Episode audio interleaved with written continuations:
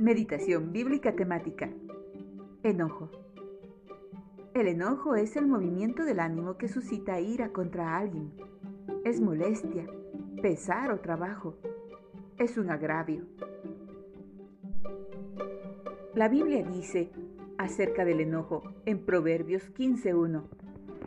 La respuesta amable calma el enojo, pero la agresiva echa leña al fuego.